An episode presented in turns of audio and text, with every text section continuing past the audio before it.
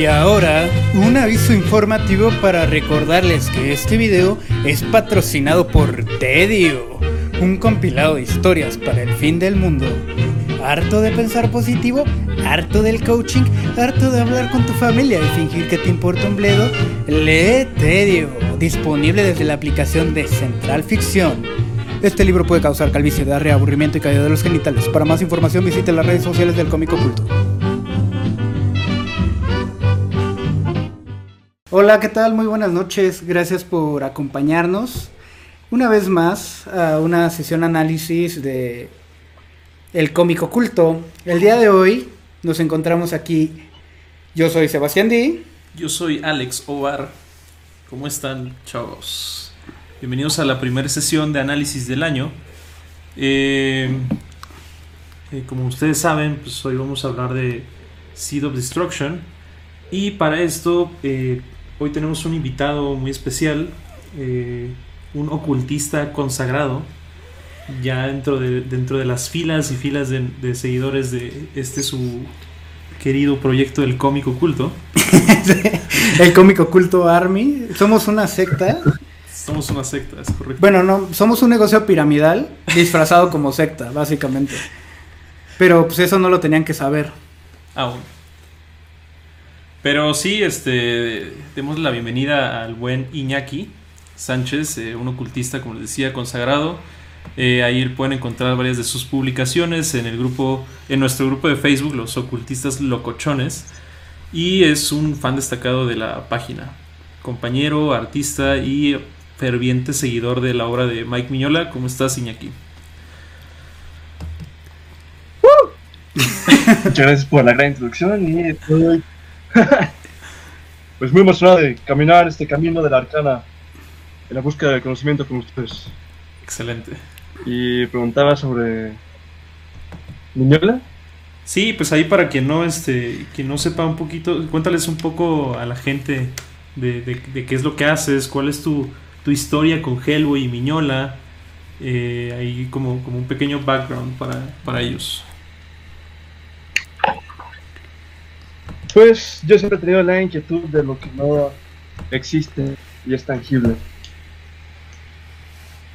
Se puede decir que nací en la contradicción de la realidad y la imaginación. Y cuando tenía 15 años se me ocurrió sea, por curiosidad en la aplicación de Dark Horse qué cómics habían gratis. Y justo estaba el primero de Hellboy, de Season of Destruction. Lo leí y dije como, ah, está chido, me recuerda a Atlantis. Pero llegó un momento en donde Hellboy se o. Atlantis, la película de Disney. Metido en la oscuridad. Sí. Qué cool. De hecho, Miñola trabajó en Atlantis como diseñador. Y de hecho, el look de la película está totalmente inspirado en su arte de Hellboy. Muy, muy cagado. Esa película. ¿Estás leyendo este cómic de Hellboy? Ajá. sí. Ah, y justo Hellboy dice: Con mi enojo cometo cosas estúpidas, como meter en una habitación oscura, ¿no? oscuras con un enemigo que no conozco. Ajá, y dije como, yo también hago cosas estúpidas y también me enojo. y eso me jaló. y de eso soy muy fan. Le escribí una carta al Miñola. Pues está bastante bueno, de hecho. Yo soy Hellboy. Es que está bien chido, ¿no? Como que un buen de gente se puede como. Como ver, proyectar en Hellboy, porque pues. O sea, un buen somos feos, un buen somos como luchones, un buen hacemos un buen de babosadas. Y aparte un buen de nosotros pues echamos un buen de, de relajo, creo, ¿no? y, nos gusta estar como con estos conceptos arcanos y demás. Creo que es un gran cómic, pero bueno, ¿qué más? Cuéntanos más de ti con, de tu relación con Hellboy, Iñaki. Pues estudié un año de diseño y lo detesté. Justo cuando estaba por terminar el año, volví a descubrir los cómics de Hellboy qué pedo con la ambientación, qué pedo con las secuencias, o sea, de verdad me cautivó el lenguaje de cómic y decidí estudiar artes. Así que durante un año me dediqué a practicar, a escribir y a dibujar. Y un día, este, Cine Premier que hace un, un concurso sobre ir a ver la avance sobre la película de Hellboy. Fui con mis dos hermanos, mis dos mejores amigos. Nos mostraron, nos mostraron un adelanto de la película de Hellboy. Y regresé muy, muy emocionado en mi casa. Y así saco todas mis dudas y le hago una, un mega mail a Mike Vignola. Y encuentro su correo en internet, en su página. Y ya, se lo mando con mis dibujos y digo, ya, la chingada. Y al día siguiente recibo un correo de Mike diciéndome que está muy chido mis dibujos y que mis preguntas estaban muy pues muy largas y muy difíciles de contestar. mucho texto, mucho texto, mucho texto. Sí, mucho texto, así me envió el Yoda. y este me dice que justo la fórmula por aquí hizo Hellboy fue porque encontró todo lo que nada, lo juntó y de ahí nació Hellboy, de, de todo lo que aman en el mundo de la vida. Sí, que eso es una cosa muy bonita y eso es, eso es como bien interesante. Llamada a la aventura, ¿no? Este viaje de héroe. Sí, te decía, eso es como, como bien interesante, ¿no? Porque justamente ahí es donde creo que, que se va este, definiendo el discurso de los, de los artistas, ¿no? Y de los autores, eh, haciendo este ejercicio, ¿no? De ver cuáles son tus gustos, cuáles son tus influencias, qué son lo que, qué es lo que más te llama, ¿no? Desde, desde puede ser hasta la música o hasta un simple color, hasta ondas más, más clavadas, ¿no? Como de repente ir, ir, ir identificando cuáles son tus, tus obsesiones, ¿no? Para ir creando tu, tu discurso y eventualmente pues, una obra propia, ¿no? Que es el caso de, de Mike Miñola con, con Hellboy, ¿no?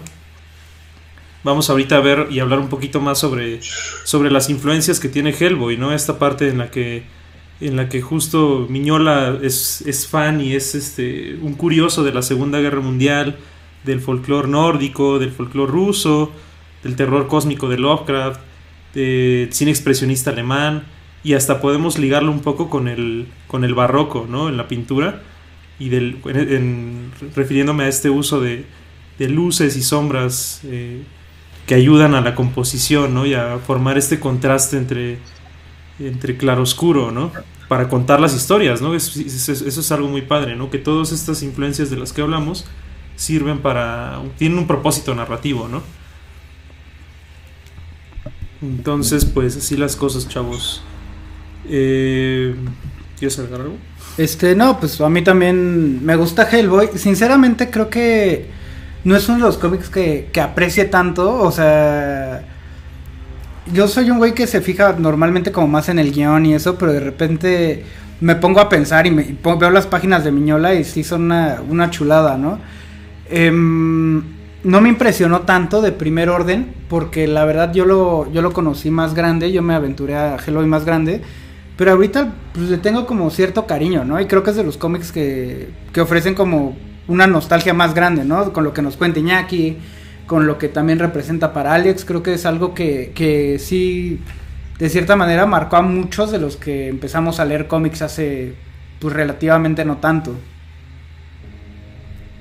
Sí, justo es algo, algo interesante, ¿no? Que ahorita que hablas de nostalgia, Hellboy tiene esta cosa extraña, ¿no? Que, que en su misma narrativa genera una nostalgia, eh, una nostalgia, ay, ¿cómo se dice? Una, una nostalgia adrede, ¿no? En el sentido de que Hellboy tiene historias.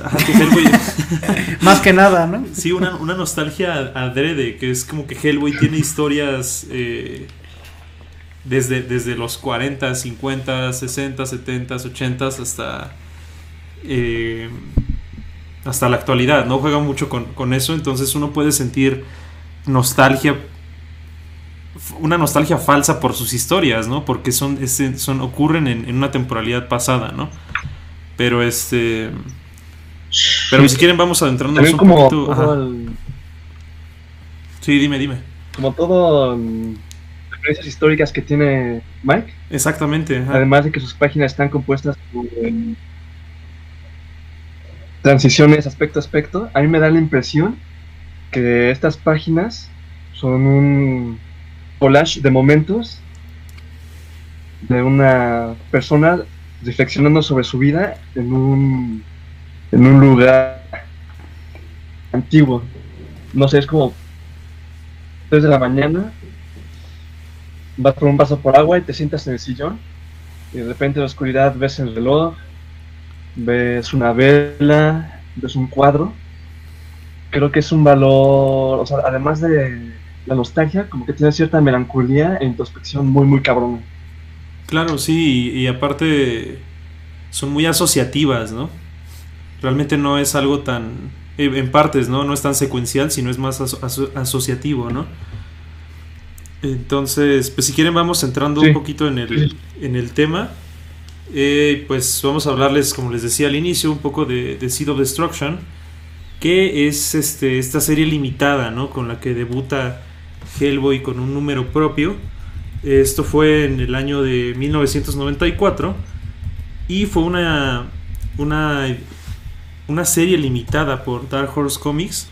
Eh, que ahí hay una historia, ¿no? Que justo ahorita, antes de entrar al aire, estábamos contando. Eh, esta serie limitada se publica bajo el, el, el sello de Legend de Dark Horse Comics. Eh, una cosa ahí curiosa que tiene este sello es que nace como una propuesta, una contrapropuesta, ¿no? De, de Image contra el sello de. O, o la, la editorial naciente Image Comics, ¿no? Esta editorial en la que muchos autores famosos de esa, de esa década se, se emanciparon o se. Sí, se emanciparon de las grandes editoriales como pueden ser Marvel y DC, ¿no? Entonces Dark Horse saca este sello que se llama Legend. De hecho, ustedes pueden verlo ahí en, en una, en la esquina superior izquierda del cómic que dice Legend. Entonces es como una cabeza de, de, este, de piedra, ¿no? Como la, como la casa de Calamardo, decíamos. Entonces, este, ese es el sello de Legend. Y eh, justamente en este, bajo este sello se publican historias independientes, o ese, ese era el propósito, ¿no? Que se publicaran historias independientes eh, en el sentido en el que en el que los autores tuvieran todo el control creativo, ¿no? Pero bajo el manto de una editorial ya consolidada como pues, lo era Dark Horse Comics en ese entonces, ¿no?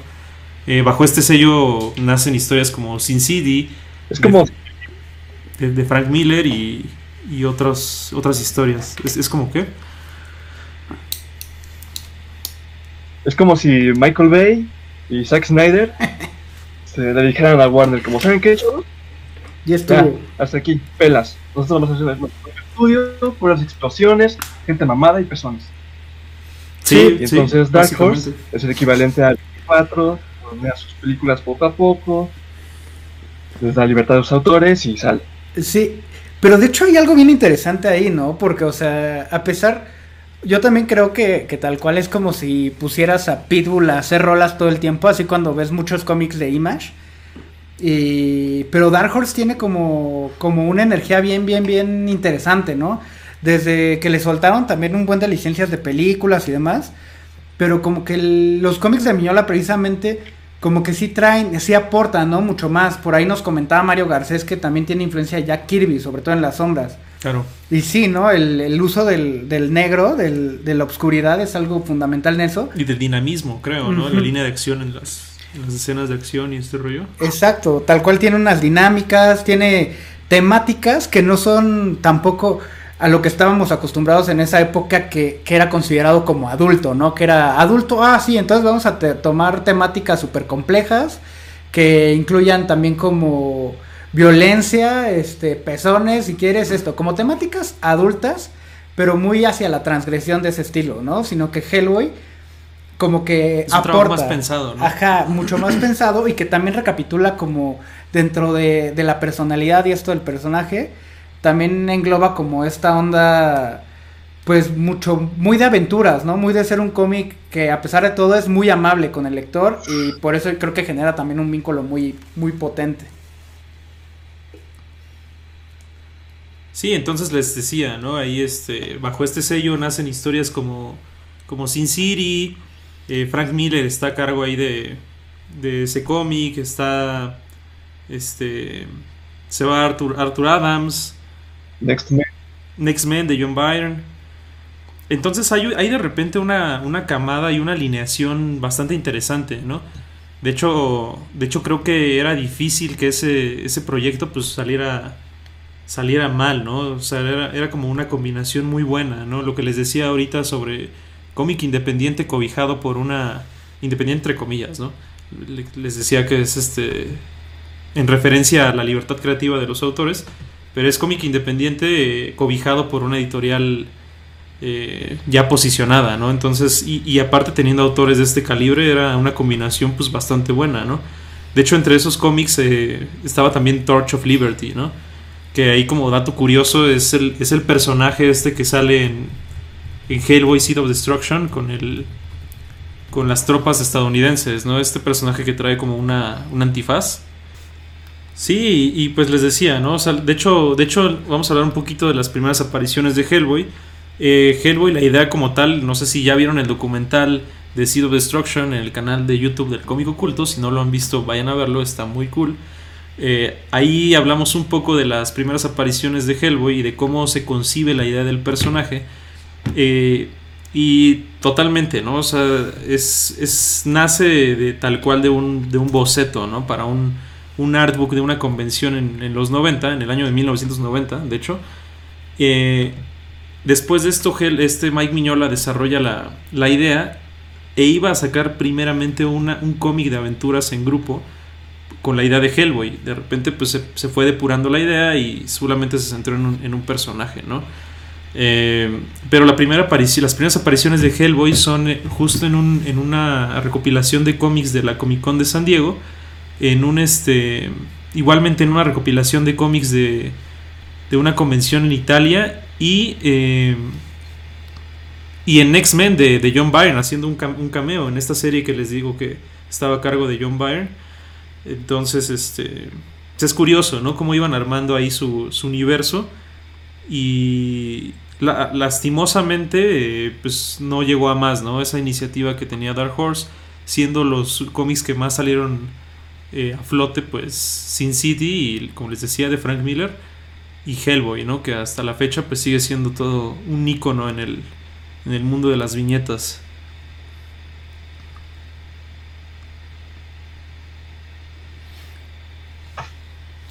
De hecho, ¿no? Eh, algo interesante es como la...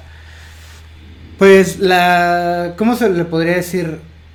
Lo tímido que era Mike Miñola al momento de narrar en un principio y cómo fue agarrando confianza, ¿no? A mí Seed of Destruction, aunque se me hace seminal, eh, de cierta manera también se me hace que, que ayudó mucho la, la, aportación de John Byrne, pero que es solo, ahora sí que la, la punta de algo más grande que venía, que venía detrás, ¿no? O sea, ya vemos que después Miñola pues desarrolla cosas mucho más densas, trabajadas y creo que mucho más, este, también, bueno, a, mi parecer, mucho mejores. Pero al principio se me hizo tímido y, aun considerando que es seminal la obra de Seed of Destruction, creo que también desde ahí ves cómo se va gestando un narrador gráfico bastante potente y con ganas siempre de estar experimentando. Es, es interesante, ¿no? Porque ahí, este en una entrevista o cuando le han llegado a preguntar a John Byrne, ¿no? Como de que, oye, o sea, ¿cuánto aportaste del, del guion para, para Seed of Destruction, ¿no? Pues él dice que realmente ya estaba, ¿no? O sea, que él pulió algunas cosas de los diálogos, pero que en realidad ya estaba, la obra estaba completa, ¿no? Y justamente ahorita, como les dice eh, Sebastián, eh, es, es, parte de esta, de esta timidez que tenía Mike Miñola por narrar, ¿no? Recordemos que esta es la primera vez que se inmiscuye en en una onda de, guiones, ¿no? Él, aparte de esto, había tenido Gotham by Gaslight en DC, que es la que abre la puerta a los Ellsworth eh, para, la editorial DC Comics y le habían encargado portadas. Antes de eso, un, par de años antes, o uno o dos años antes, había, este, había hecho la adaptación de Drácula de Francis Ford Coppola y de hecho me parece que participa en la producción, ¿no, Iñaki? Sí, sí, sí. Él, como vive en San Francisco, se la pasaba en. Bueno, ya ven como estos cineastas independientes, entre comillas, de los 70 s fueron a San Francisco a hacer sus películas. Y justo le quedaba muy cerca el estudio de Mike Mignola a Francis Ford Coppola. Y él se cruzaba la, casi casi la calle a mostrarle los bocetos de la adaptación de Drácula. Y este Francis le dijo como, tú tienes ondas chidas, ¿sabes qué pedo? y ¿Qué se arma, perro? Le, lo llevó a diseñar el castillo de Drácula por afuera. Que justo es una referencia a la historia del arte. El castillo en la película es una persona sentada sobre un trono. Pero también como Mike Mignola sabe mucho de historia del arte, hay un dibujo, no me acuerdo de cómo se llama este artista, pero el dibujo se llama El ídolo negro. Y es una obra que nace a las impresiones de este güey francés ante las pirámides este, y estatuas de Egipto. Pero también, justo durante esa época, este Mike se le ocurre una idea de Batman donde mata Batman por error a una persona y la sangre de esa persona cae en una tumba y revive, y un vampiro. Y el vampiro empieza a succionar la sangre de Batman y Batman tiene una alucinación donde el vampiro le platica que el mundo le pertenece a seres extradimensionales, seres Lovecraftianos, y que la época de la humanidad ha terminado. Y esta historia fue publicada en Legends of the Dark Knight, número 54 se llama Sanctum. Y creo que antes de Seed of Destruction, esa historia de Batman la podríamos catalogar directamente como la primera historia de Hellboy. ¿no? Claro. No sé si han, si han leído, pero tiene todo. Lo, único que tiene de diferente es que es Batman, pero Batman lo pintas de rojo, le pones muchas sombras y ya. Ok. Sí, y es, curioso, ¿no? Porque ahorita justo hablas de, esta parte en la que Mike Miñola es, es este, un conocedor del arte, ¿no? Y de esta onda, eh, de estas temáticas medio oscuras, medio mitológicas, eh, que tienen que ver con el folclore de, diferentes culturas a, a nivel mundial. Y eso nos lleva justamente, ¿no? A las influencias que tiene, que tiene no nada más Seed of Destruction, sino eh, todo, toda la serie, ¿no? Y toda la saga de que es Hellboy en, su duración, ¿no? Eh, y aparte de esto se me, hace, se me hace interesante, ¿no? Porque justo estamos hablando de estas temáticas eh, que les decía, culturales, mitológicas a nivel mundial, pero justamente estas son las temáticas que muchas veces se tocaban en el cine expresionista alemán, ¿no? Tenemos ahí la... En, en el documental les pusimos ahí la influencia de, de Nosferatu, ¿no? Y este cine, el cine de Fritz Lang, de es esta parte de ah, eso me fue el nombre de la película, güey. Eh, Metrópolis, sí, en tanto en el diseño de arte como sí, Fritz Lang querías decir, ¿no? Metrópolis. Sí, sí, sí. En el diseño de arte, en la creación de atmósferas, sobre todo de Murnau, güey, pero sí. Nosferatu de Murnau y lo otra de Murnau me parece que es Sunrise, ¿no? También por ahí. Tiene varias, pero desde ahí el gabinete del doctor Caligari también es como una influencia directa. Fausto, bueno, ah, la de Fausto, de hecho, retomando a, Get. Pero sí, es todo, este cine que tenía como... También. Ajá, ándale, ándale, ese, ese es el de Vampire, ¿no? Que creo que si Vampir no es como expresionismo. Es francés, creo. Ajá, o, o, eso, este. Pues toman totalmente. Totalmente esas. Estas, estas influencias y las transforman como. como. Lo que en ese momento para ellos, para estos cineastas, era una cuestión de presupuesto que solucionaron con medidas como crear fondos, crear mobiliario, eh, ingeniárselas para, para sacar una producción se convirtió en una cuestión de estilo, ¿no? Eso también lo vamos a ver a través de la historia del cine, si quieren. Pero Miñola lo toma como referencia tal cual, ¿no? Y vemos que no tiene repercusión solo en los cómics, sino también va después hasta el cine. Y así, porque Miñola, a pesar de todo, por ahí decían que era una persona que le encantaba la historia del arte, pero yo me aventaría a decir que le encanta la historia en general, ¿no? O sea, es un, un señor que, pues es un vato sencillo, ¿no? O sea sabe de historia, sabe de mitología, sabe de, arte. Pues, ¿qué no sabe hacer bien este sujeto, no? Aparte de ser buena onda. ¿O sabes también cómo se imagina? Como estas figuras millonarias de, de romanticismo que tienen este amor gótico por una sensación de pasado, pero no un pasado crítico uniforme, sino el pastiche de situaciones, objetos y ahora sí que historia de todo lo que sucedió antes de que naciera. Onda, No. onda Memo del Toro, ¿no? Ándale, como una onda así, pero no sé, como que hasta Guillermo del Toro se me hace más más crítico. Sino aquí es como la estética del pasado. Claro. Cla- De, de hecho, ¿no? Es, es, es- pero volvemos. De ahí que también tenga un valor nostálgico bastante potente, ¿no? Que desde, desde su creación, desde su concepción, Sí, temática como gráficamente, ¿no? ajá, ya te está mandando esa, esa onda del, del pasado, ¿no? Hasta de la narrativa. Eh, de hecho, hay que pasar un poco, ¿no? Al. Sí, ahorita que estaban hablando sobre el uso, el uso, el, el uso estilístico, ¿no? De los recursos de él.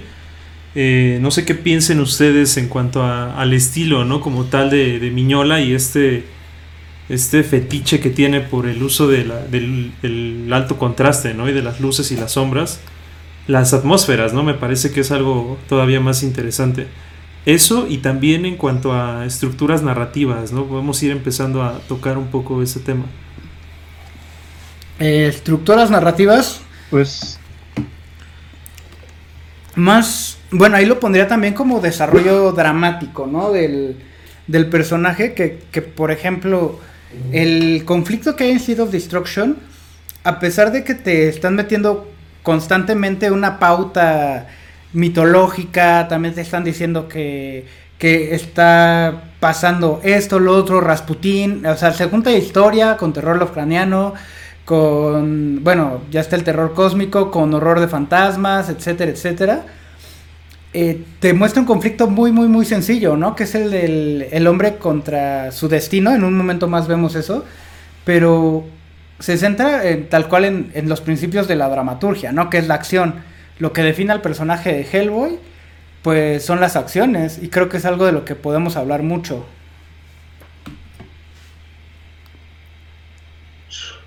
También justo el, hecho de que utilice mucho opuestos blanco y negro, creo que toda la historia de Hellboy trata de conciliar opuestos.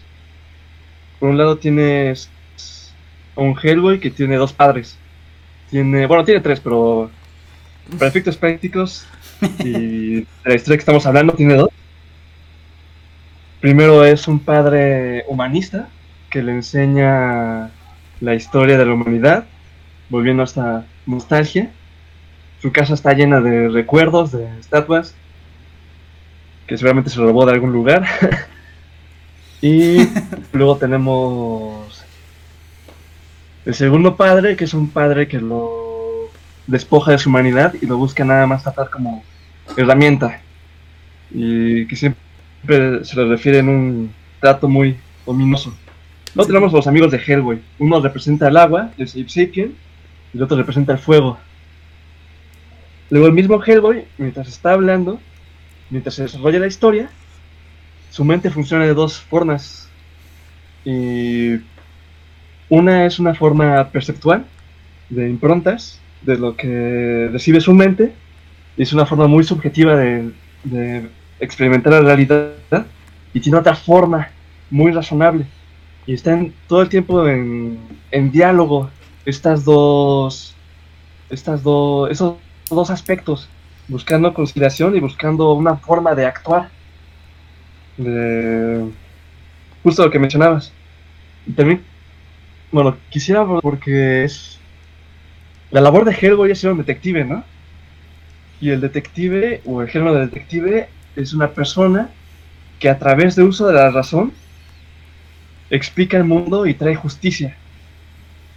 Pero también está muy cabrón porque Mignola se para sobre los hombros de Lovecraft y Lovecraft está, escribe sobre el género de lo extraño, de weird.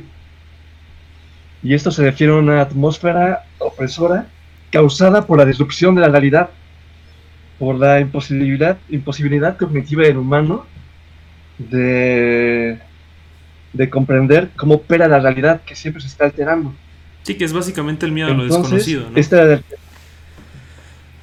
Ajá. Y justo lo peor que puedes decir a una persona es que esa persona está actuando mal y es una villana. Pues un villano. Yo creo que eso es lo que destruye la realidad a, a Hellboy. Porque Hellboy es una persona que ha estado por todo el mundo, ha vivido muchísimos años, y cuando está frente a esta a este origen, que es la bestia, la bestia del Apocalipsis, le, le suelta un madrazo al brujo que le revela la profecía y le dice, prefiero vivir, no saber. Y ese rompimiento se me hace muy cabrón. Sí, sí, sí. Sí, pues es, es tal cual lo decíamos ahí en el, en el documental, ¿no?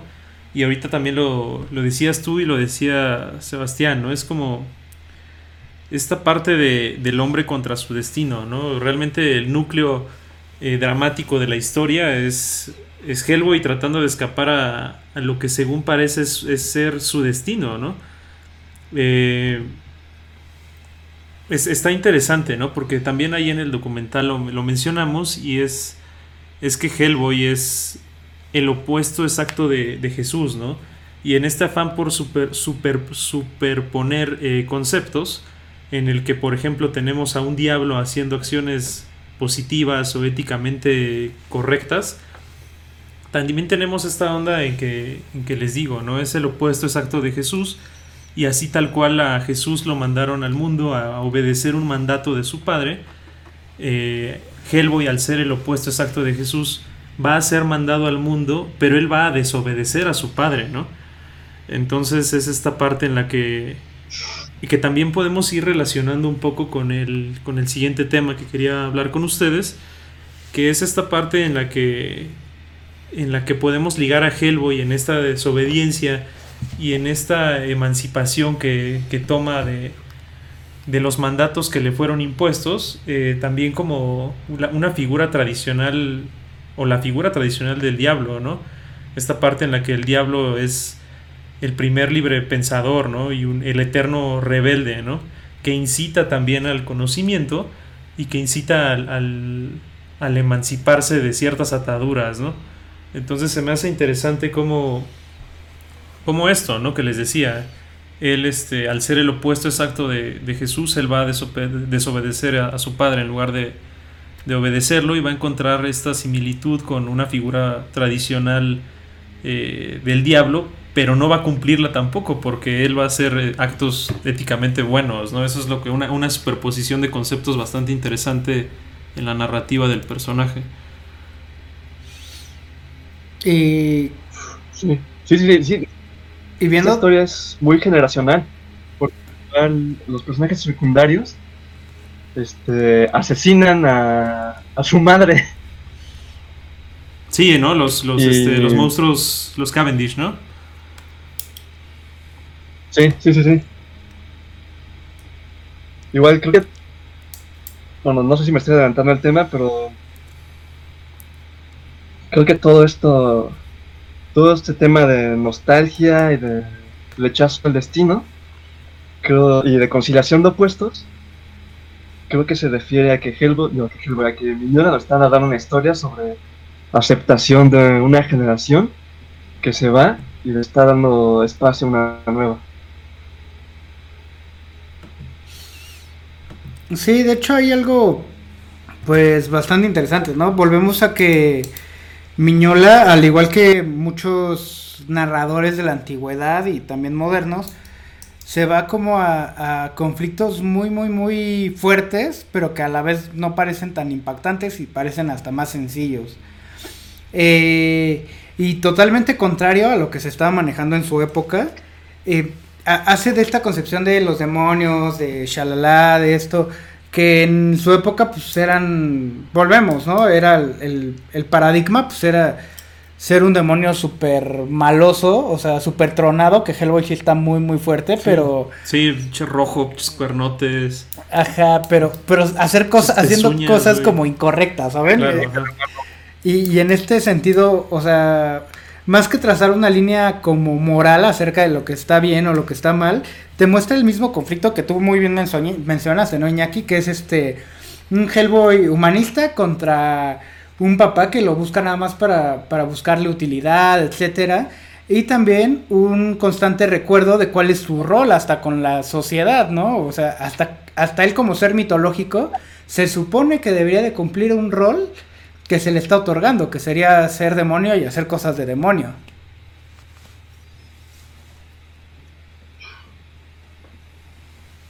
Sí, pues también eso nos lleva a, lo que les comentaba, ¿no? Es esta superposición de conceptos que hacen que la narrativa se vuelva interesante, ¿no? Es este. Es hasta medio paradójico, ¿no? Estar viendo a. a este estar viendo lo, que hace Hellboy, ¿no? Es este, como les, comentábamos ahí en el documental, si no lo han visto vayan a verlo. Eh, esta viñeta en la que en la que Hellboy está dándole consuelo a su papá, al profesor Rottenholm, es bastante paradójica, ¿no? Porque pues vemos ahí un diablo bien trabadote, este, con una cola y así pezuñas y pues dándole unas palmadas en la espalda a un, a un humano, ¿no? Que está totalmente desconsolado. Entonces ese tipo de cosas creo que le dan muchos matices ¿no? a, la, a la historia y se me hace de un gran valor narrativo, ¿no? que creo que es también en la... En ese sentido creo que es también donde, donde es muy fácil poder identificarse, ¿no? Eh, poder llenar el espacio que hay entre el dibujo y el papel y el, y el lector eh, con, con, nosotros mismos, ¿no? Pero también ahorita estábamos sí, hablando. Además se me hace muy curioso. Ajá, sí, sí, dime. Bueno, es rápido que si, no, si nada más vieras los diálogos, ahí, los diálogos dicen como, no, salió en el viaje y regresó como una sombra de lo que el profesor Broom era. Pero si quitas de todos los diálogos, esas dos páginas creo que son, tres, es nada más un güey que se encuentra que su jefe ya está pues, mayor. Sí. Y lo quiere consolar, ayudar y Sí, es, es una. Son viñetas bastante eh, poderosas gráficamente y en significado, volviendo a esta parte iconográfica de lo que les decíamos de la representación del diablo y este rollo también, ¿no? O sea, se vuelven páginas con bastante sentido y carga narrativa y emocional, ¿no? Pero también eso nos lleva a una situación, ¿no? Que ahorita ustedes decían sobre, Sebastián decía algo sobre, sobre ser demonio y hacer cosas de demonio, ¿no?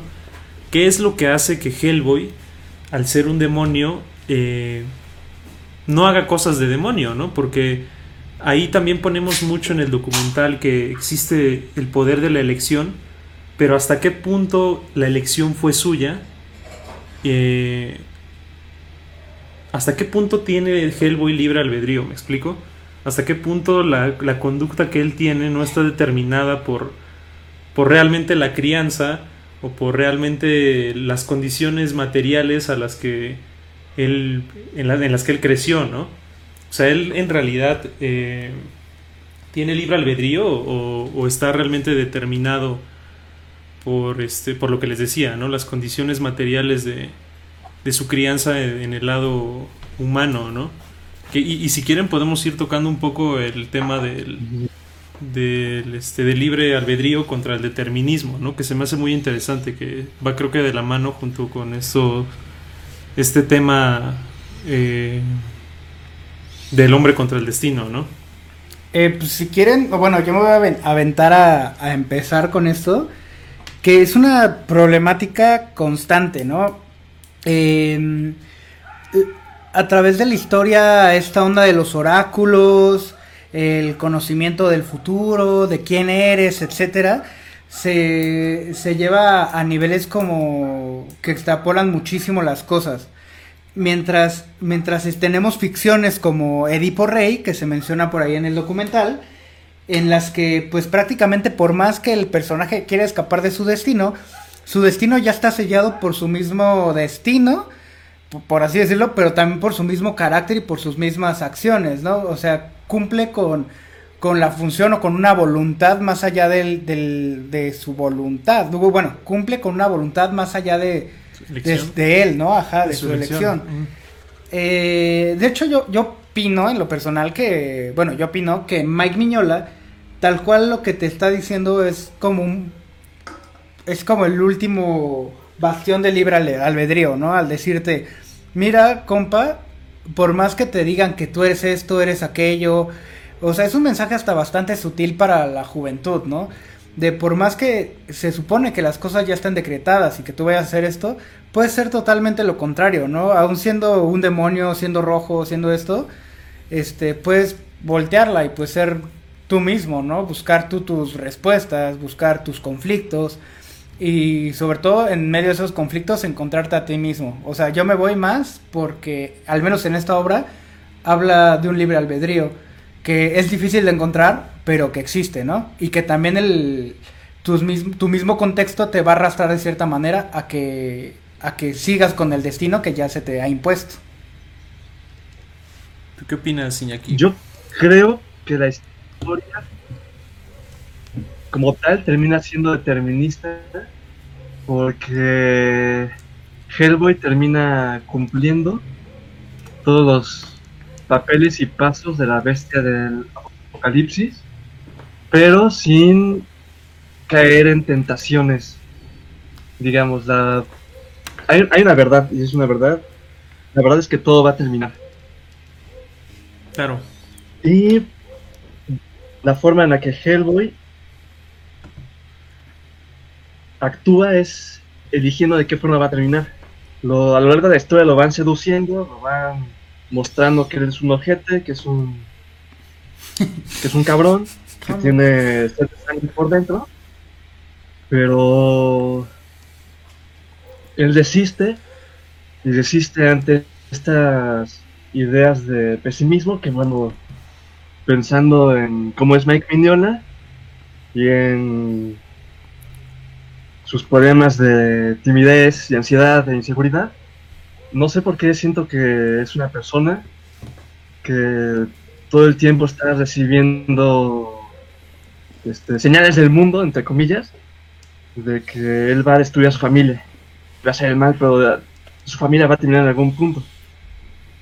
Entonces, yo creo que esta es una historia de aceptación de que sí, nosotros somos los destructores del mundo, pero también somos los creadores del siguiente. Pues no sé. Ajá.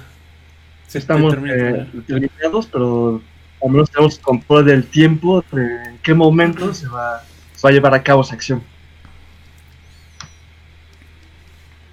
Pues eh, sí, o sea, ahí entiendo el punto. Y de hecho está interesante, ¿no? El hecho de, de conocerte a ti mismo y seguir tu voluntad, pero no atentar contra ti mismo, ¿no? No como obliterarte como, como ser. Y está interesante también eso de que pues, tiene su, función determinista. Ahí sí está, es un punto interesante aquel, este que tocaste. ¿Tú qué opinas, Alex? No sé, mi, o sea, siento que hay algo, hay algo interesante, ¿no? Porque yo no sé si Miñola estaba consciente de, de lo que estaba haciendo, de la carga eh, tanto dramática como filosófica de la, de la, historia. Pero se me hace bien interesante, ¿no? Porque eh, yo sí, sí siento que, que, hay como un determinismo muy suave en lo que. en la vida, ¿no? En la vida tal cual. Eh, porque en primera. Pues nosotros no, este. Nosotros no, no, no elegimos estar aquí, ¿me explico? O sea, nosotros solo nacimos no elegimos si queríamos ser hombres o mujeres, simplemente estamos aquí. Y también me, recuerda mucho una frase de Sartre, ¿no? Que dice como, somos lo que hacemos con lo que hicieron de nosotros, ¿no? Entonces creo que en ese sentido hay un... Sí hay un determinismo suave en la forma en la que por lo menos yo concibo la, la vida. Eh, pero también está esta parte que se me hace todavía más interesante, ¿no? Que a pesar de que puede existir este, este determinismo y que muchas de, las, muchas de las condiciones y de la forma que, en, la, que vamos a vivir el resto de nuestros días puede estar determinada por eso mismo, por las condiciones en las que fuimos, en, las que crecimos, en las condiciones tanto materiales como biológicas, como eh, emocionales, etcétera. Sí existe esta parte en la que, en la que les decía, es más interesante porque nosotros mismos vamos a poderle dar una narrativa a ese tipo, a esas circunstancias. Entonces, eh, sí hay cierto determinismo desde mi punto de vista, pero se me hace todavía más interesante que nosotros podemos darle la narrativa que nosotros queramos, ¿no? Eh, parte de esto es, es justamente lo que decía Sebastián, que es el conocerte a ti mismo, ¿no? Para tú poder crear esa narrativa eh, y que no nada más sea determinismo puro y duro, sin sentido, porque eso justamente daría como resultado un sinsentido de la existencia, eh, tienes esta opción que es darle tu, tu propia narrativa, ¿no? Y que se me hace bien interesante, porque si lo vemos como un como un este un símil de las narrativas y de los medios narrativos eh, pues sí de los medios narrativos dentro de la historia podemos tomar al cómic podemos tomar al cine y justamente todo lo que ocurre dentro de un cómic está predeterminado no o sea es predeterminismo puro o sea la historia ya está hecha de inicio a fin eh, lo que va a hacer sentido es la narrativa que le das este en las páginas no Igualmente en el cine. En el cine tú ya tienes un producto que está delimitado por el tiempo, eh, que va a acabar, así como la vida, pero lo que le va a dar sentido es la narrativa, ¿no? Entonces se me hace como interesante ver este, esta similitud, ¿no? Con, con el determinismo, la vida y Hellboy mismo, ¿no? Que, que en este caso sí puede haber predeterminismo en su, en su vida, en su, en su existencia, pero a final de cuentas él este él se puede decir que elige, pero con base en las circunstancias materiales en las que fue criado, creo yo, desde mi punto de vista, ¿no? Que es esta parte en la que el profesor Brutenholm lo, lo adopta y le da un trato más humano, ¿no? Le hace que tenga ciertas ataduras humanas y que al final de cuentas no cumpla con el destino que para lo que le, que le, impusieron, ¿no? Sí, de hecho está bastante interesante lo del contexto, ¿no? Eh, porque sí, aunque no, no sea una visión tan ingenua, de que, ah, pues, claro, ¿no? Hellboy va a poder llevar la vida común que, que, él quiere, ¿no? O más que la vida común, la vida que cualquier otro ser humano puede tener, ¿no? En, el contexto en este caso, pues sí, influye, ¿no? De hecho, aquí me gustó mucho un comentario que hicieron del buen Mario Garcés. Te mandamos un saludote, Mario. Un saludo, Mario. De hecho, el libre albedrío es el tema recurrente de toda la obra. Quizás al final Hellboy, y a pesar de ser la bestia del apocalipsis, se da cuenta que puede al menos elegir qué apocalipsis se gesta, decidir. Así que es un albedrío combinado con determinismo. Ok, sí, Tiene que ver muchísimo con eso, ¿no? O sea, a pesar de que Hellboy no puede tener todo lo que él quiere, porque también o sea, el libre albedrío conlleva también unos rangos de libertad que que es súper sería igual, ¿no? Muy ingenuo creer que alguien tiene como ese control tan total sobre su vida y sobre su hasta desde sus perspectivas, ideología y decisiones.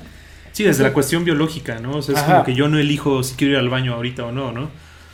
Entonces, pues sí, o sea, es un, un tema recurrente en Hellboy y creo que está bastante, bastante interesante. Y tal cual, Miñola lo combina logra, conoce tal cual al, a todos sus personajes, ¿no? Pero sobre todo a Rojo. También por ahí eh, nos mandaron unos comentarios. ¿Mandé, perdón? Iñaki. También se me hace muy interesante. También la profecía donde él es el tata.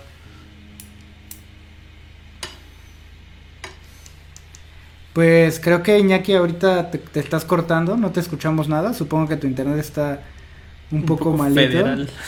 un poco feo. Pero ahorita que regreses, pues ya este nos ponemos a platicar. No importa que nos interrumpas. Ahorita ya nos dices qué onda. Pero sí, volviendo un poco antes, ahorita antes de que Iñaki diga lo suyo, aquí también hay algo muy interesante que comenta Joe Madera. También un saludo y a Fer.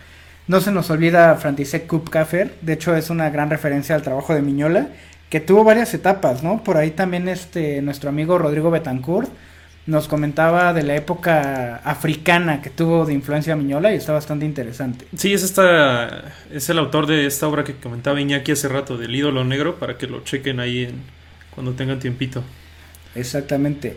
Volviendo un poco, Joe Madera nos dice, de hecho, esa imagen se refiere a la imagen de Hellboy consolando al profesor Bottenholm también puede ser interpretada sin contexto, como que pudiera estarlo tentando mientras el profesor está agobiado por lo que el demonio le plantea. Ah, claro, exactamente, pero esa es de la superposición que Es les hablamos, que que, enriquece bastante la narrativa, porque el texto combinado con las imágenes hacen este híbrido perfecto, ¿no? En el que le da muchas más matices a la historia y mucha más, este, un, sentido más emotivo y, y poderoso gráficamente, ¿no? Eh, pero pues sí, así las, las cosas, chavos.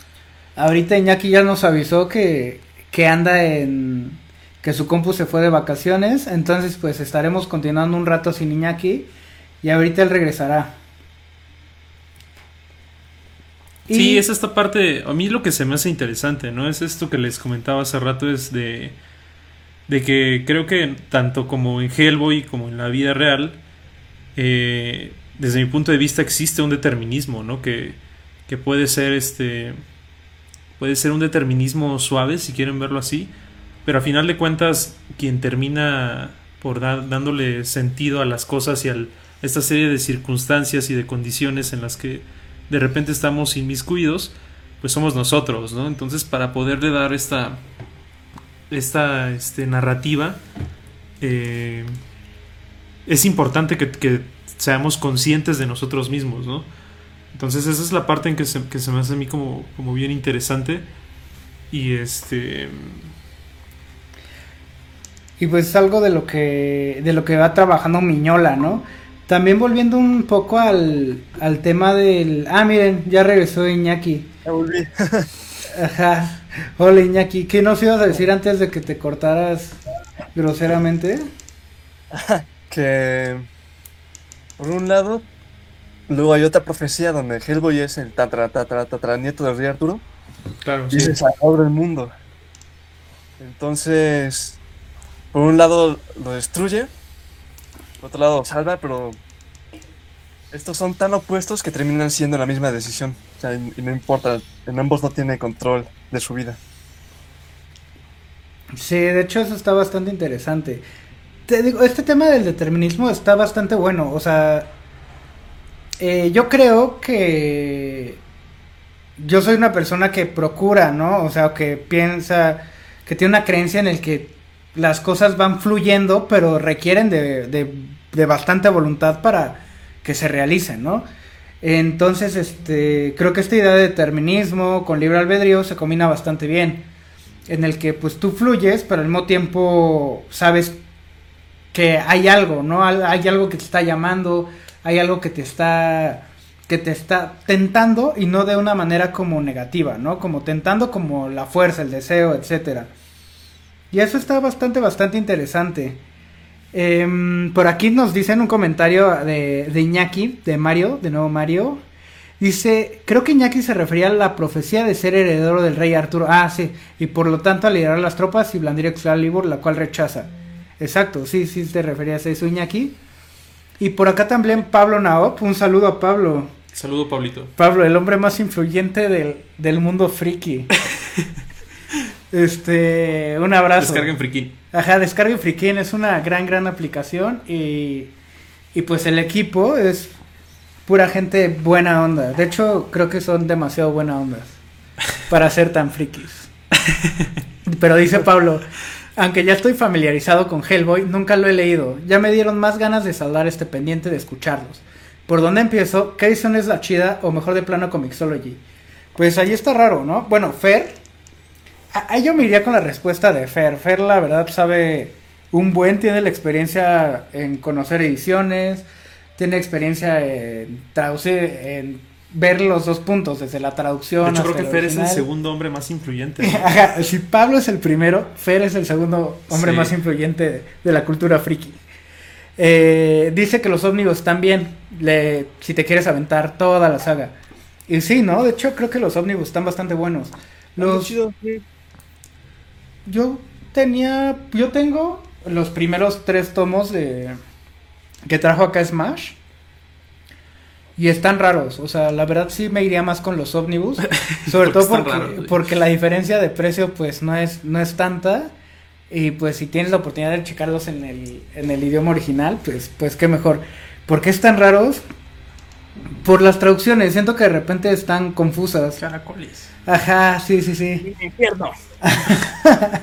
Ajá, ese tipo de cosas y pues ahí este... Pues ahí sí yo, yo pues me chafeo, sí, ¿no? de hecho, de hecho ahí este... Tenemos un grupo en, en Facebook y de hecho también lo publicamos en nuestra página de Facebook.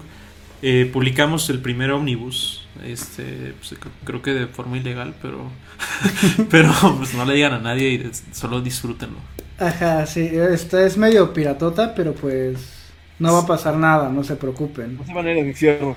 Ajá, no, eso es algo que, que a mí me decía un profe, así, siempre me llevaba películas piratas, así a la escuela y me decía así como, son copias académicas, entonces pues, ya debido a que somos ocultistas y pues podemos hacer de las nuestras, pues, ahí tienen su copia pirañona académica.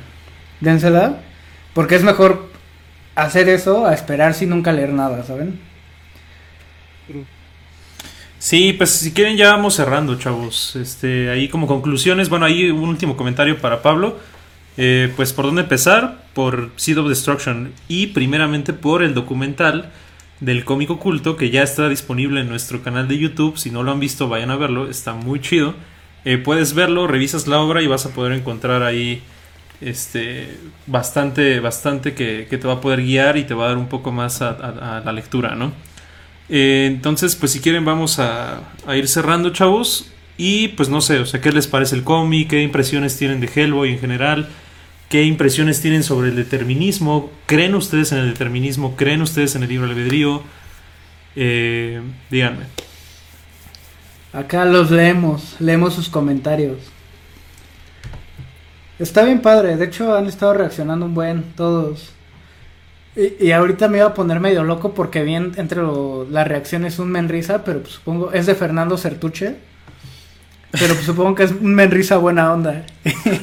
Eso quiero creer. Primero Dios, mano. Dios mediante, Dios mediante. Mediante. Pero bueno, ¿y ustedes, chavos? ¿Cuáles son sus conclusiones? ¿Creen en el libro albedrío? ¿Qué les parece Hellboy? Eh, pues a mí me gustaría pues ir comentando mientras demos comentarios. Qué chistoso. Hoy ando muy, muy con pleonasmos, pero Iván Gómez dice, hace un año leí toda la colección de Smash de Hellboy que abarca desde Semilla de la Destrucción hasta La Tormenta y la Furia, en la colección Bruguera. Tiene notas al pie muy interesantes sobre folclore e historia. Sí, de hecho creo que ese también es algo de lo, de lo más disfrutable de Hellboy, ¿no? Que, que es como que vas a Plaza Sésamo, pero un Plaza Sésamo como más chévere, y siempre aprendes algo nuevo de, de, cual, de, de mil cosas, ¿no? Entonces eso siempre pasa con, con Mike Miñola, que siempre aprendes que de mitología celta, que de mitología nórdica, que de la que tú quieras, ¿no? Hasta mitología sumeria. De hecho, en Seed of Destruction mete varias referencias sumerias, hasta de historia, pues, universal. Ya está bastante bueno. Inclusive también, ¿no? Como que estos... Esto plantea que las... Como cultura maya Claro, el templo maya, ¿no? Que está ahí debajo del castillo de los Cavendish. tenían una conexión directa con Okdur Yaha, Ujú. con el fin del mundo. Y pues sí, ¿no? Estos güeyes justo tenían una concepción cíclica del tiempo. Que, pues, se perdió. Que pues ya se perdió, pero sí, de hecho. De hecho, está, se nota que también sabe algo de eso, aunque es un tipo bastante modesto. Y también es un tipo bastante reservado. Es una combinación de ambas. Pero que no, no le gusta como darse tanto. Dar, darse tanto como acá las de ser, ser un. Ser aquel. Ajá, ser aquel, ¿no? O sea. Ajá. Sí, no, no, no se da las de ser el, el acá de las de acá. Y en lugar de eso, pues, te presenta como, se presenta como alguien que sabe bastante y lo expresa a través de sus cómics. Y que también tiene la concepción mística de que probablemente las mismas cosas a las que les tenemos miedo eh, tengan, tengan un punto de reunión, ¿no? Como, como esta onda del nazismo con el horror cósmico y con el horror de fantasmas, o sea, abarca el mismo terror al fin y al cabo en la obra de Miñola y creo que en, en- también en la humanidad, ¿no? En- El horror, el horror en general, ¿no? O sea, y vemos en el documental que es el más intenso de los, de los miedos, ¿no? Que es el miedo a lo desconocido. Y creo que también tiene que ver, y perdón otra vez que vaya lo mismo, pero, pero con esta parte del determinismo duro, ¿no? O sea, creo que el determinismo duro te dice que pues básicamente no hay no nada nada tiene sentido, ¿no? Entonces, justamente al no tener nada sentido es que se vuelve algo desconocido, ¿no? El despropósito total de la vida es justamente el miedo a lo desconocido, ¿no? Entonces creo, que, esa parte es muy común entre la fantasía y la ciencia ficción como de, lo de los 60 hasta los 90 como que traen justo todo este discurso de de Algernon Blackwood, de Arthur Macken, de Lovecraft, de cómo la realidad va a morir. Pero luego se terminan transformando como estas reflexiones de, del tiempo, ¿no? Y justo como dice, como en Watchmen, cuando el reloj marca las 12, pues en realidad está empezando, además de que termina. Sí, tal cual, de hecho, ¿no? El, el apocalipsis, ¿no? Así como en Watchmen se habla de un apocalipsis, en Hellboy también se habla de un apocalipsis que va a llegar. Está, está bastante bueno. De hecho, más allá de, de toda esta onda nostálgica del trabajo de Miñola, creo que eh, ya conociendo, ya metiéndonos a fondo, yo diría que la obra de Miñola, aún siendo muy, muy reconocida, siendo parte de como las franquicias más, este, no franquicias, como de las obras adaptadas más reconocidas, sigue estando infravalorada. Yo, yo lo siento hasta cierto punto.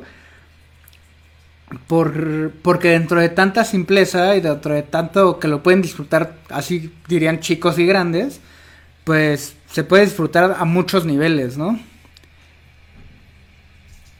De... Ajá. Ah, no, sí, sí, totalmente. Igual, inclusive las historias que tiene a un lado, como BPRD, o las miniseries de Ape Sapien, también creo que valen, valen la pena algunos echarles el oclayo. sí, de hecho vale muchísimo la pena el echarle, echarse un clavado ahí a la obra de Miñola, aparte de Hellboy, y los spin-offs de Hellboy. Y acá nos comenta Rubén Galván Villaverde, no es piratería, es difusión de la cultura. Por supuesto que es difusión de la cultura, de hecho es algo bastante interesante, ¿no? O sea, yo dudo que Miñola se enoje así como de, ay, no compraste mi edición de Smash y qué mala onda, ¿no? Yo creo que hasta le da gusto, así como, ah, pues, la verdad, pues, pues qué buena onda que lo puedas leer, eh, a pesar de que no llegue a tu país o de que no, no lo tengas. Pues creo que siempre vale la pena y la cultura sí es algo que debería ser a su modo debería ser como accesible para todos. También nos comenta por acá Fernando Certuche, son grandes amigos, yo no tengo influencia alguna en dimensiones diversas como ustedes. No, no mientas Fernando Certuche. No nos quieras... Sería alguien que tiene influencias, ¿no? Justo para no levantar sospechas. Ajá, sí, sí, sí, es, es la clásica... La clásica estrategia de, ay no, yo no, que no sé qué, y pum. Pero bueno, eso ya lo conocemos. Iván Gómez, los ya sabemos cómo, ya sabemos cómo, cómo se las gasta Fernando. Es como Miñola, un vato sencillo. Iván Gómez dice, los felicito mucho, desde su último video me animé a leer de nuevo mi colección de Hellboy y además me gusta mucho el tema del libre albedrío y el estilo de Mike Miñola. Pues muchas gracias, qué bueno que, te hayas aventado a, leer de nuevo a Hellboy. Sobre todo, muchas gracias, se siente siempre muy bonito cuando nos dicen que lo estamos haciendo bien. Ustedes lo hacen mejor que nosotros. Eso nunca lo duden. Eh, Carlos García dice, vaya. Me gusta cómo empieza su comentario. Vaya. Vaya, si volvemos al libro albedrío, tendríamos que regresarnos a su sesión de análisis anterior con Matrix. Y ya que nacemos en una sociedad donde tienen sus reglas ya establecidas de cierta manera, somos manipulados por el gobierno, la religión, etc. Como dice el buen Morfeo, incluso en la escuela se puede decir que nos adoctrinan y en sí el libre albedrío como tal no existe mientras existan personas que quieren ser más poderosas que otras, controlar a otras, etcétera. Todo ese tema es algo muy complejo. Totalmente de acuerdo, Carlos. Ahorita pues no estamos. Sí, no, es que es que ahorita también pues sí es meternos en un temota temota. De hecho, de hecho es algo interesante, ¿no? Porque justo hoy en la tarde estaba pensando eso, ¿no? Que que todos nuestros análisis documental tienen una línea narrativa, ¿no? De hecho, pueden hasta contar una historia, ¿no? esto de lo que hablaba Carlos es interesante porque justo de eso hablamos en el documental de V, en el de, en el de Civil War, en el de Matrix, Hardboiled. Es esta parte en la que en la que las corporaciones, el gobierno, los medios eh, están conspirando y están la familia, sí, Sí, están sí, tal familias, están están eh, están desarrollando ciertas ciertas campañas, ¿no? Para manipular nuestra voluntad y, es algo también que decía Chomsky, ¿no? Con esta parte de la manufa- manufacturación del consentimiento, ¿no? Entonces, este, pues sí, es algo, es algo interesante, ¿no? De hecho, eh, ah, qué, qué hueva, perdón, pero, pero otra vez el, el determinismo y el azar, ¿no? Pero creo que, creo que la realidad está compuesta, ¿no? Como esta serie de circunstancias o esta colección de circunstancias binarias, ¿no? Justamente como lo, lo presenta Matrix, en la que todo y nuestra vida misma se define en un sí y un no, ¿no? El hecho de que yo esté hablando ahorita o de que mueva un dedo es prácticamente un 1 y un 0, ¿no? Entonces, este, es por eso que yo les decía, ¿no? Que sí creo como en el determinismo suave. A final de cuentas creo que somos, somos nosotros quien le, le imprimimos nuestra narrativa y es también parte de lo que hablábamos en el documental de Matrix, ¿no? Que es esta tercer, tercer píldora para, para concebir la, la realidad no como una, no como, como una ilusión o, o una mentira, sino como la ilusión misma, ¿no? Es este, está interesante. Está bastante... y así, sí, sesión pesada. Ajá, o sea, sesión de 10 horas del cómic oculto con LCD, este... Y unas donitas. Y un ritual de, de este, Y, y la colección en DVD de la hora pico. ¿Qué hubo? ¿Quién La jala? que dejó pelón a Grant Morrison. De la que puso Choco al de Hereditary. La que dejó Diablo a Hellboy. No, ya, ya, ya no te sigo, ya. Te pasa, o sea, eso ya también está muy under. Está muy dank. Este, sí, pero pues de hecho está bastante interesante. Y sí, da para un temoto, un temoto, un temota bastante largo. ¿Qué opinan ¿no? de las películas? Dice Mario, Mario Garcés. ¿Qué opinamos de las películas, Mario? Újule, también es un tema complejo, pero está bastante bueno, ¿no? O sea, yo opino que. Bueno, si te refieres a las de Guillermo del Toro, opino que, que como debe ser una adaptación, Guillermo del Toro hizo de Hellboy un personaje de Guillermo del Toro. Y que lo respetó, lo quiso, lo mimó, etcétera. Entonces, este.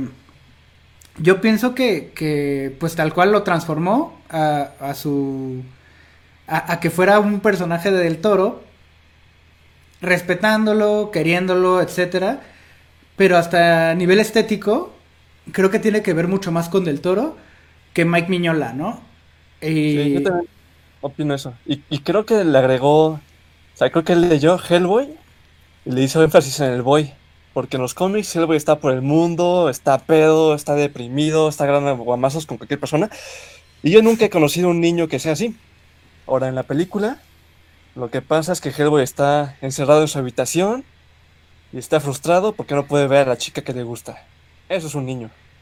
Sí, exacto, ¿no? Como que hasta su conflicto es más, hasta en, las, en la de Hellboy, en la, en la 2 creo, cuando se pone a cantar con el Ape Sapien, que se echan el palomazo, como que es una actitud bastante más tierna, ¿no? Bastante más de Del Toro que, que de Miñola, diría yo.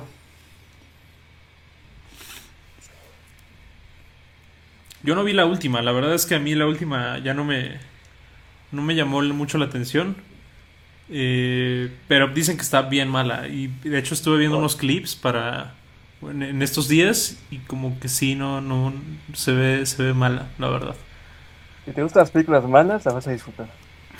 Si te gusta Scooby-Doo Live Action, vas a disfrutar. Eh, de hecho, yo tampoco vi la última. Y las animadas, pues, se disfrutan bastante. Pues, porque son el cómic, ¿no? Básicamente, creo. O sea, por ahí tengo entendido que, pues, son. Son como cómic, como esto que hizo DC con su universo animado, que es como agarrar varias de las historias más chonchas que tienen sus personajes y tal cual adaptarlas a animación.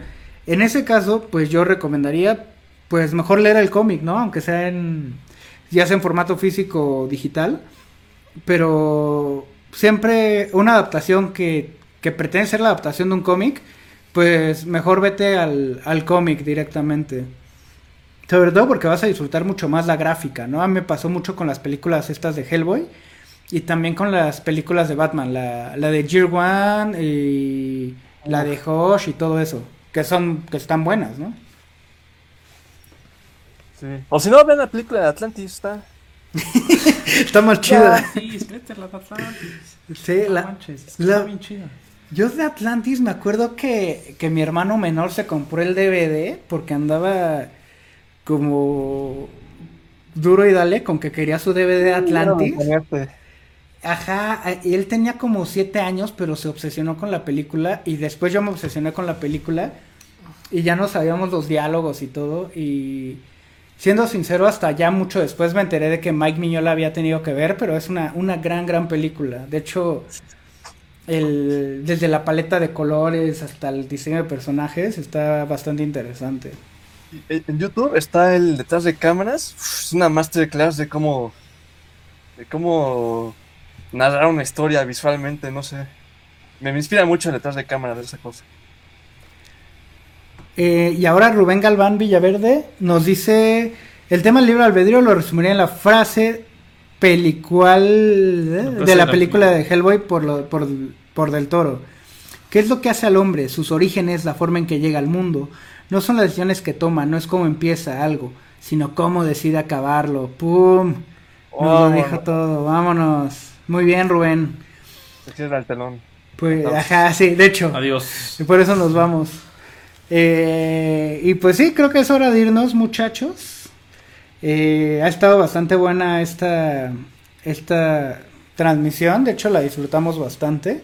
A pesar de que tuvimos ahí algunos problemas técnicos, creo que se resolvieron y también nos, nos da mucho gusto que aún así la gente se quede a escucharnos y que también colabore, ¿no? Porque lo que más necesitamos, creo, muchos hablan de industria y demás, pero pues creo que lo que más necesitamos para los cómics es gente que le gusten los cómics, tanto como para, para hacerlos, ¿no? O sea, yo, yo me iría por ese lado y creo que el cómic oculto se está transformando mucho en eso. ¿Qué? ¿No vamos a hablar de Funkos? Oye, sí, este, de hecho, eh, ahorita vamos a hacer un unboxing en vivo de, No, nunca. de lo que va a traer Smash esta semana. No, no, eso, ese tipo de contenido aquí no, chavos. Hoy no, hoy no. Ya cuando, o sea, si Smash quiere que hagamos eso, pues nos va a tener que, que dar una feria, la verdad. Solo así, Solo así. o mínimo cómics. Para nosotros y para Iñaki. Para todos los favor. escuchas. Y para todos los ocultistas, y no nada. Para el primer niño que me traiga el zapato de mi papá. El, el arete de su mamá. El arete El arete de su mamá. Para el niño que traiga, ajá, que traiga calzones. Y siempre había uno que se paraba bien prendido. Pero bueno, fue, fue un placer escucharlos. Fue un placer leerlos. Iñaki, muchas gracias por, por tomarte el tiempo de estar con nosotros. Espero lo hayas disfrutado. Espero sigas colaborando con nosotros. Que también, si no lo saben o los que no lo sepan, Iñaki está haciendo las ilustraciones de un poemario llamado Low Budget Ritual. Eh, este poemario pues pronto va a salir, también va a ser una producción del cómic oculto como Tedio. Y El cual es- pueden encontrar en Amazon. El Tedio es nuestro cómic recopilatorio. Lo pueden encontrar en Amazon si no lo han leído. Léanlo y ya nos escriben ahí qué les pareció. Y pues básicamente eso sería todo. Muchas gracias Iñaki, te mandamos un abrazo. Pues. Oh. También les mando uno. Te Eso. mandamos un abrazo y vamos a hacer como si nos estuviéramos despidiendo, aunque vamos a seguir hablando ahorita fuera del aire. Exactamente. No. Entonces, pues ocultistas, muchas gracias por todo. Recuerden, hagan su voluntad.